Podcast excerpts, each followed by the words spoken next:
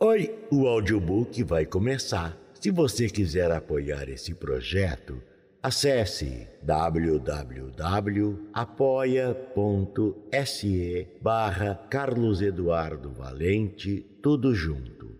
A partir de cinco reais, você pode nos ajudar a trazer sempre mais um conteúdo de qualidade. Espero que vocês gostem do que vão ouvir. Muito obrigado. Os Sapatinhos Vermelhos, de Caio Fernando Abreu. Dançarás, disse o anjo, dançarás com teus sapatos vermelhos, dançarás de porta em porta, dançarás, dançarás sempre. Hans Christian Andersen, Os Sapatinhos Vermelhos. Tinha terminado então, porque a gente, alguma coisa dentro da gente, sempre sabe exatamente quando termina. Ela repetiu, olhando-se bem nos olhos em frente ao espelho. Ou quando começa, certo susto na boca do estômago, como o carrinho da montanha russa, naquele momento lá no alto, justo antes de despencar em direção. Em direção a quê? Depois de subidas e descidas em direção àquele insuportável ponto seco de agora. Restava acender outro cigarro e foi o que fez. No momento de dar a primeira tragada, apoiou a face nas mãos e, sem querer, esticou a pele sob o olho direito. Melhor assim, muito melhor. Sem aquele ar desabado de cansaço indisfarçável de mulher sozinha, com quase quarenta anos, mastigou sem pausa nem piedade. Com os dedos da mão esquerda, esticou também a pele debaixo do outro olho. Não, nem tanto assim que parecia uma japonesa. Uma japa, uma gueixa, isso é que eu fui. A putinha submissa a coreografar jantares à luz de velas. Glenn Miller ou Charles Aznavour, vertendo trêfega os sais, camomila ou alfazema, na água da banheira preparando uísques. Uma ou duas pedras hoje, meu bem. Nenhuma pedra decidiu. E virou a garrafa outra vez no copo. Aprendera com ele, nem gostava antes. Tempo perdido, pura perda de tempo. E não me venha dizer, mas teve bons momentos, não teve não? A cabeça dele abandonada em seus joelhos, você deslizando devagar os dedos entre os cabelos daquele homem. Pudesse ver seu próprio rosto. Nesses momentos você ganhava luz e sorria sem sorrir, olhos fechados, toda plena. Isso não valeu, Adelina. Bebeu outro gole um pouco sôfrega. Precisava apressar-se antes que a quinta virasse Sexta-feira Santa e os pecados começassem a pulular na memória feito macacos engaiolados. Não beba, não cante, não fale nome feio, não use vermelho, o diabo está solto, leva sua alma para o inferno.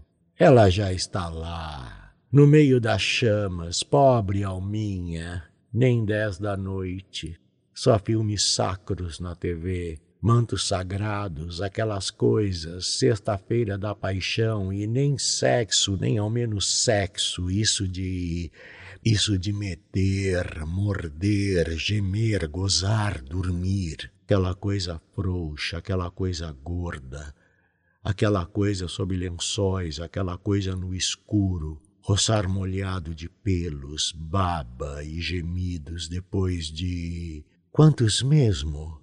Cinco. Cinco anos. Cinco anos são alguma coisa quando se tem quase quarenta e nem apartamento próprio, nem marido, filhos, herança, nada. Ponto seco, ponto morto.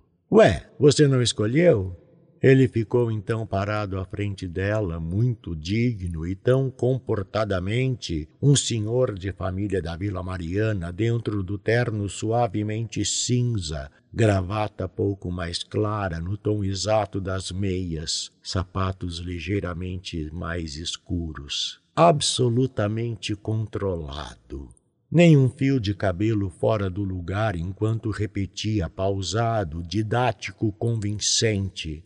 Mas Adelina, você sabe tão bem quanto eu, talvez até melhor, a que ponto de desgaste nosso relacionamento chegou. Devia falar desse jeito mesmo com os alunos. Impossível que você não perceba como é doloroso para mim mesmo encarar esse rompimento. Afinal, a afeição que nutro por você é um fato. Teria mesmo chegado ao ponto de dizer nutro? Teria.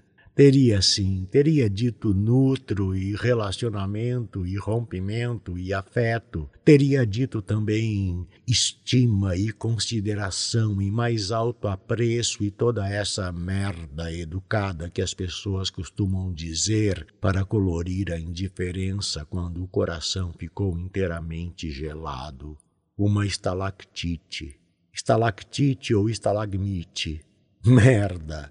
Umas caíam de cima, outras subiam de baixo, mas que importa? Aquela lança fininha de gelo afiado, cravado com extrema cordialidade no fundo do peito dela. Vampira envelheceria séculos lentamente até desfazer-se em pó aos pés impassíveis dele.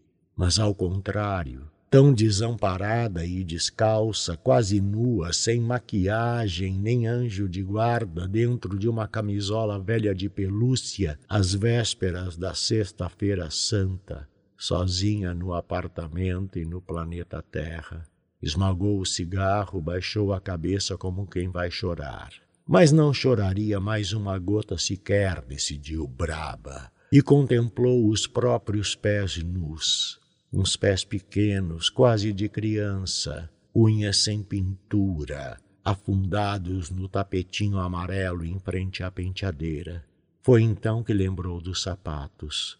Na segunda-feira, tentando reunir os fragmentos, não saberia dizer se teria mesmo precisado acender outro cigarro ou beber mais um gole de uísque para ajudar a ideia vaga a tornar forma.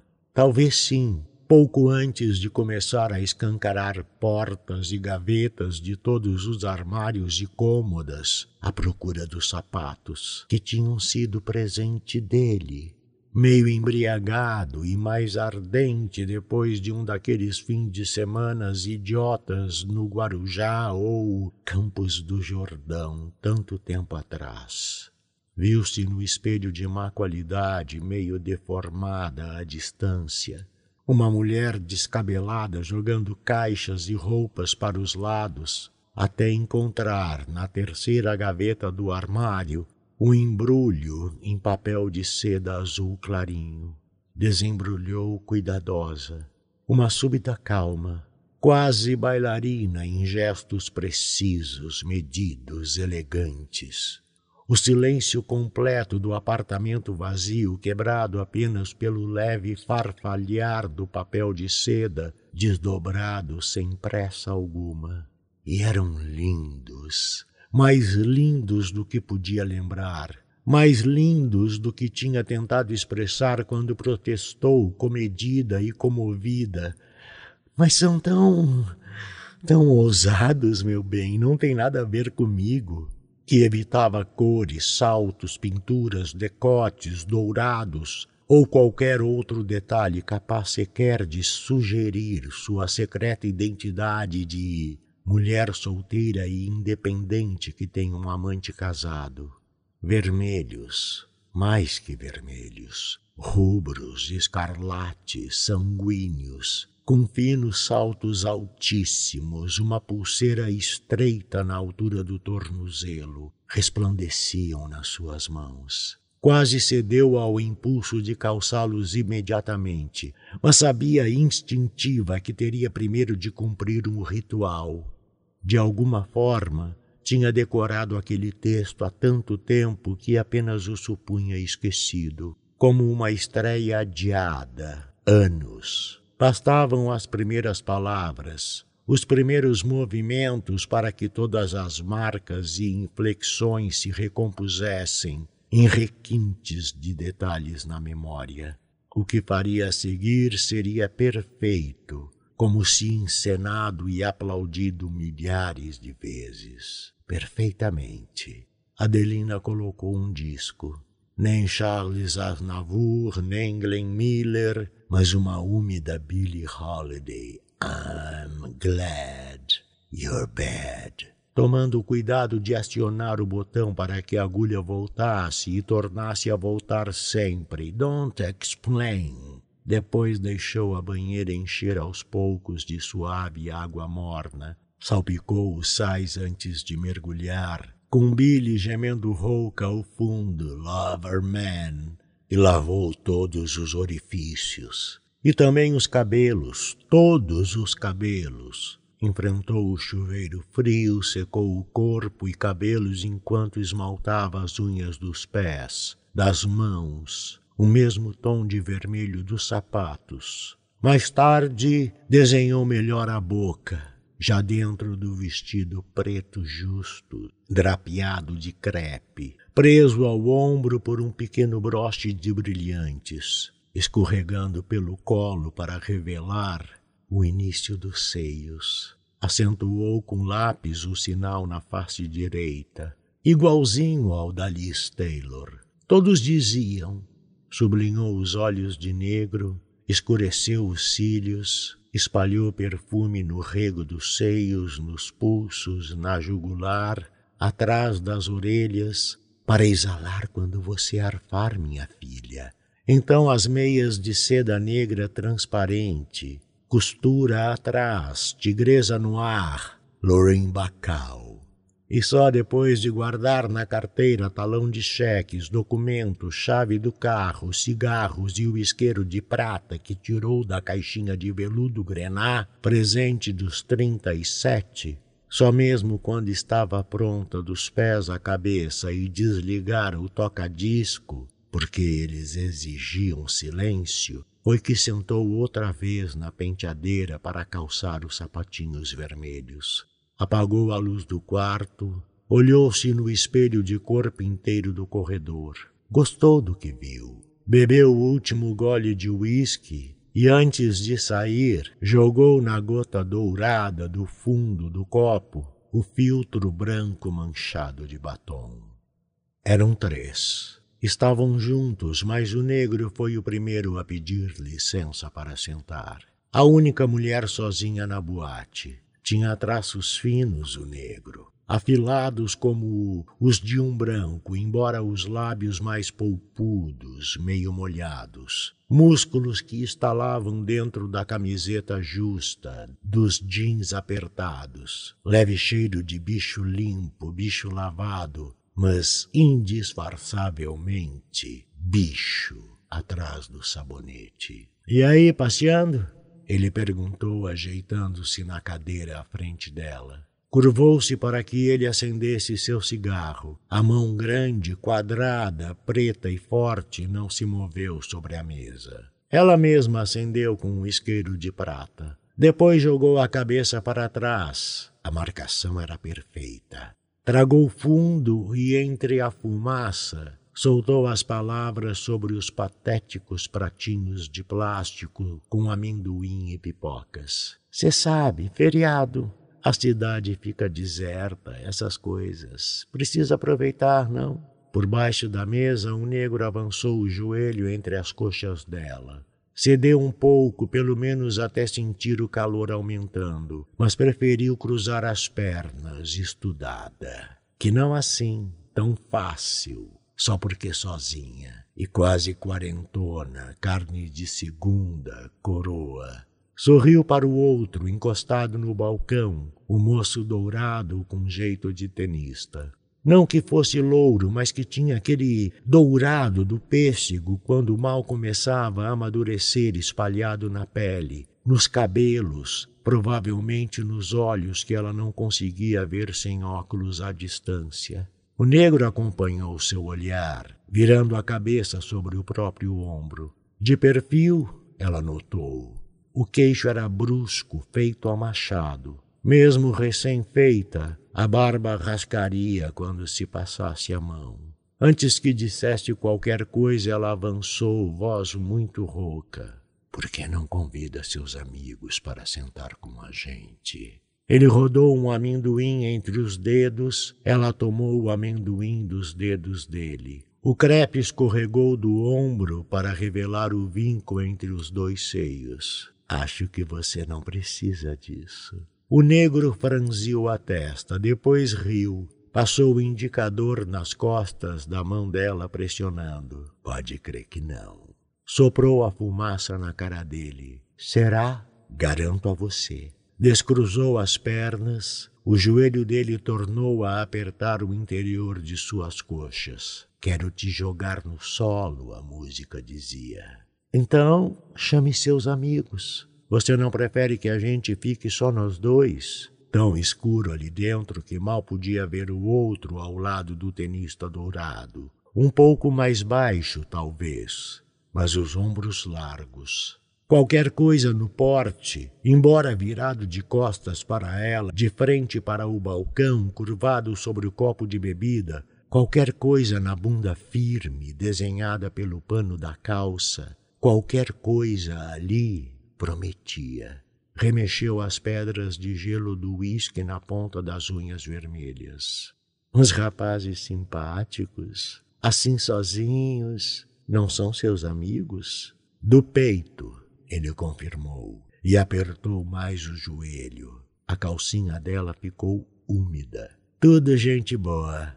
Gente boa é sempre bem-vinda. Falava como a dublagem de um filme. Uma mulher movia o corpo e a boca ela falava. Um filme preto e branco, bem contrastado. Um filme que não tinha visto, embora conhecesse bem a história porque alguém contara em hora de cafezinho, porque vira os cartazes ou lera qualquer coisa numa daquelas revistas femininas que tinha aos montes em casa. As mais recentes, na parte de baixo da mesinha de vidro da sala. As outras, acumuladas no banheiro de empregada, emboloradas por um eterno vazamento no chuveiro que a diarista depois levava. Para vender, dizia e ela odiava, contida, a ideia das páginas coloridas das revistas dela embrulhando peixe na feira ou expostas naquelas barracas, bancas vagabundas do centro da cidade. Se você quer mesmo, o negro disse, e esperou que ela dissesse alguma coisa antes de erguer a mão chamando os outros dois. Não quero outra coisa, sussurrou. E meio de repente, porque depois do quarto ou quinto uísque, tudo acontece sempre assim, sem que se possa determinar o ponto exato de transição, quando uma situação passa a ser outra situação. Quase de repente, o tenista dourado estava ao lado direito dela e o rapaz mais baixo à sua esquerda. Na cadeira em frente, o negro olhava tudo com olhos atentos suspeitosos. Perguntou o que bebiam. Eles disseram juntos e previsíveis: Cerveja. Ela falou: Nossa, bebam algum drink mais estimulante. Vocês vão precisar, rapazes. Um ar de meio oeste.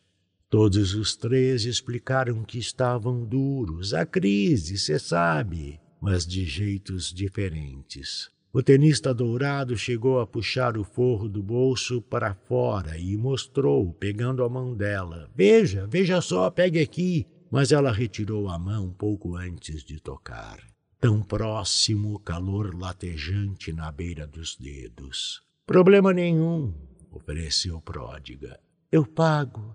A fita da garrafa pela metade serviu do uísque dela ao negro e ao tenista dourado não ao mais baixo, que preferia vodka. Natasha mesmo serve. Ela então atentou nele pela primeira vez. Todo pequeno e forte, cabelos muito crespos, contrastando com a pele branca, lábios vermelhos, barba de dois, três dias, quase emendada nos cabelos do peito fugidos da gola da camisa mãos cruzadas, um tanto tensas, unhas ruídas sobre o xadrez da toalha. cabeça baixa, concentrado em sua pequenez repleta de vitalidade que certeira ela adivinhava mesmo antes de provar.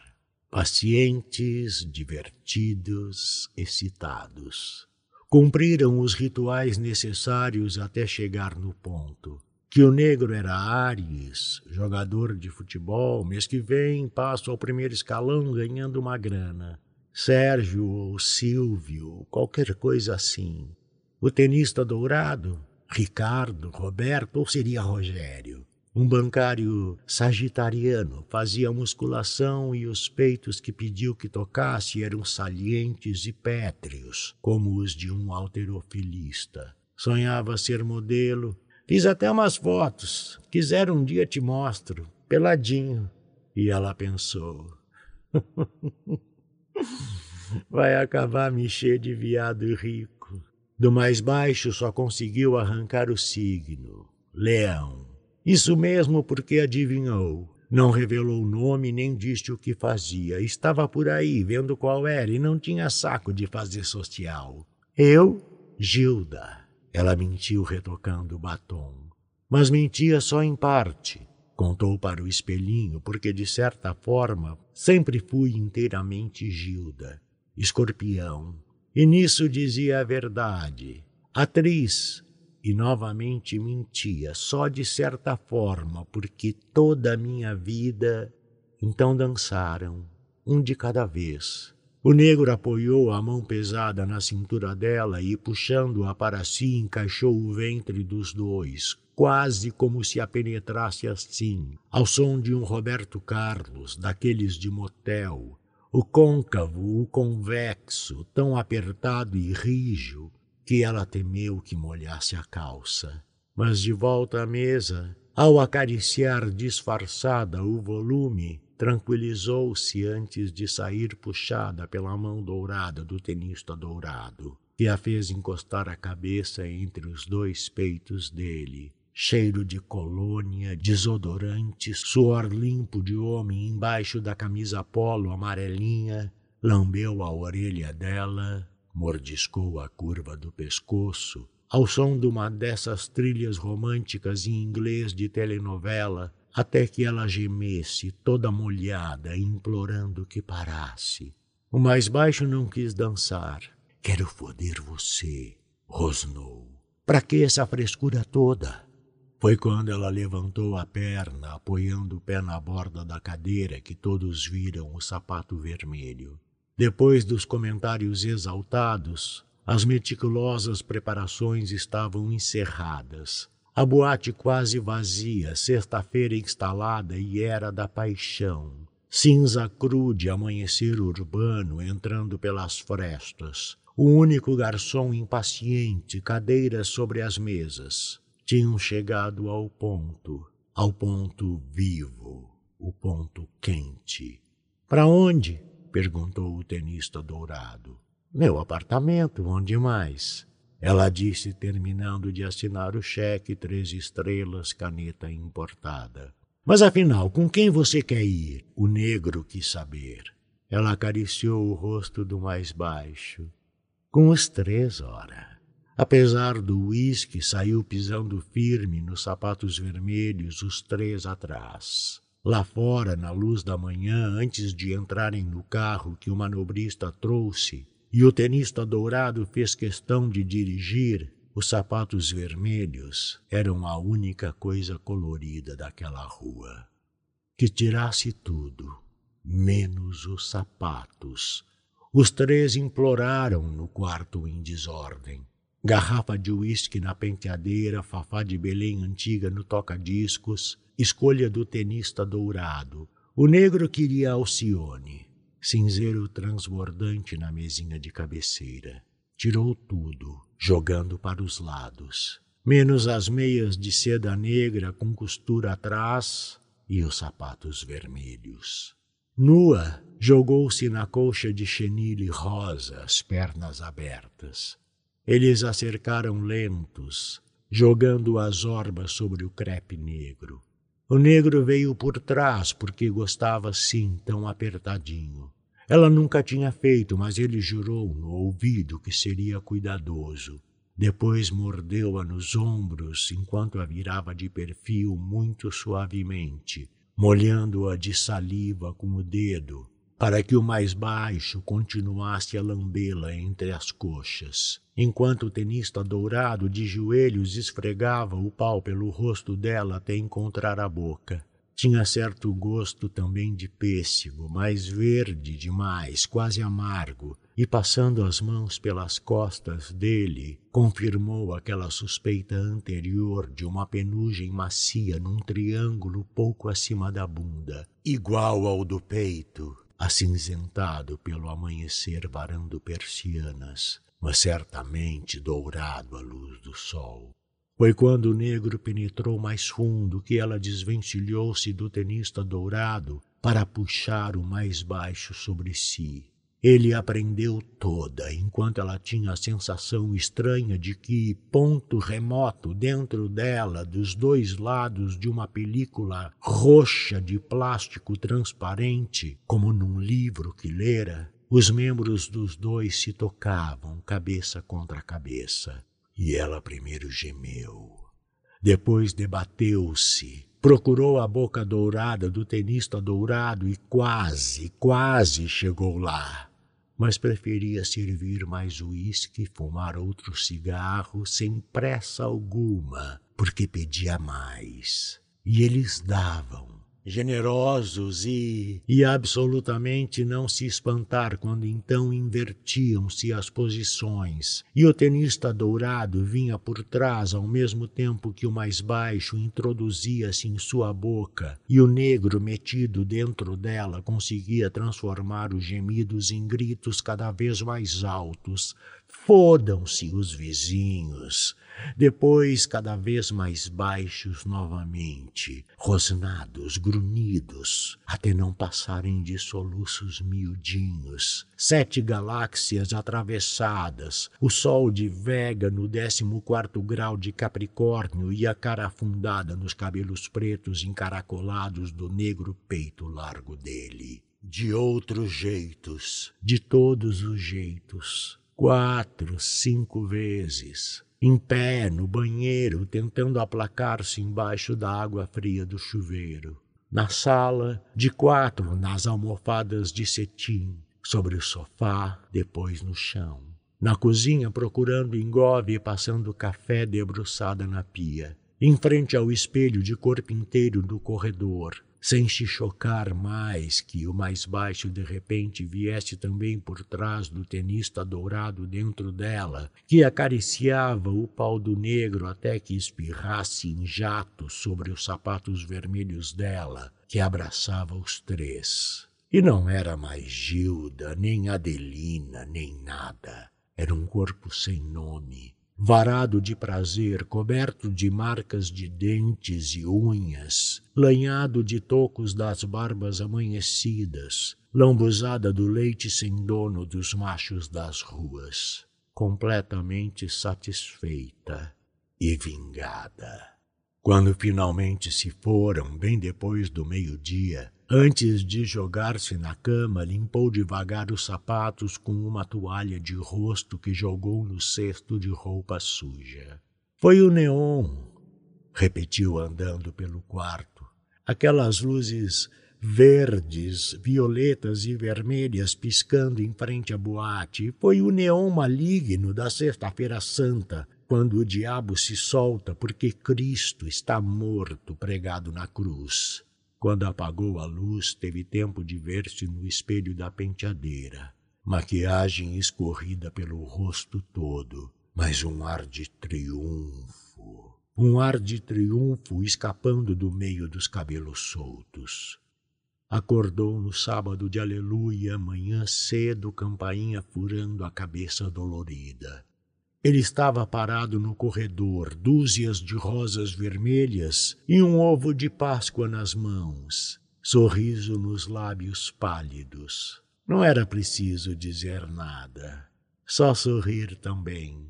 Mas ela não sorria quando disse: Vai embora, acabou. Ele ainda tentou dizer alguma coisa, aquele ridículo terno cinza. Chegou mesmo a entrar um pouco na sala antes que ela o empurrasse aos gritos para fora, quase inteiramente nua, a não ser pelas meias de seda e os sapatos vermelhos de saltos altíssimos. Havia um cheiro de cigarro e bebida e gozo, entranhado pelos cantos do apartamento. A cara de ressaca dela, manchas roxas de chupões no colo. Pela primeira, única e última vez, ele a chamou muitas vezes de puta puta vadia, puta escrota, depravada, pervertida. Jogou o ovo e as rosas vermelhas na cara dela e foi embora para sempre. Só então ela sentou para tirar os sapatos. Na carne dos tornozelos inchados, as pulseiras tinham deixado lanhos fundos. Havia ferimentos espalhados sobre os dedos. Tomou banho muito quente Arrumou a casa toda antes de deitar-se outra vez. O broche de brilhantes tinha desaparecido, mas que importava? Era falso.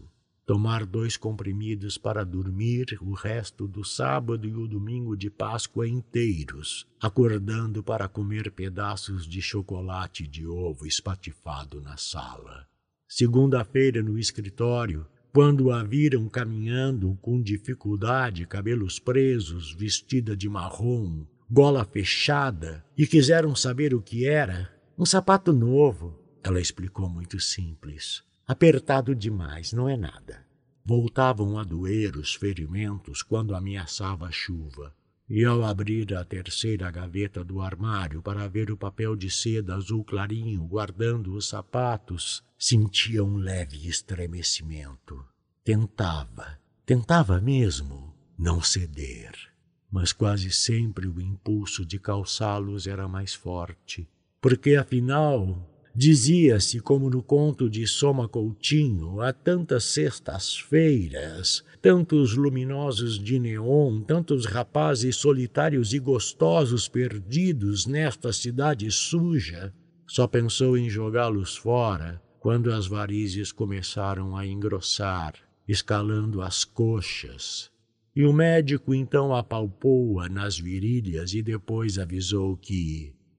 Do narrador, Carlos Eduardo Valente. Contato carlão50 gmail.com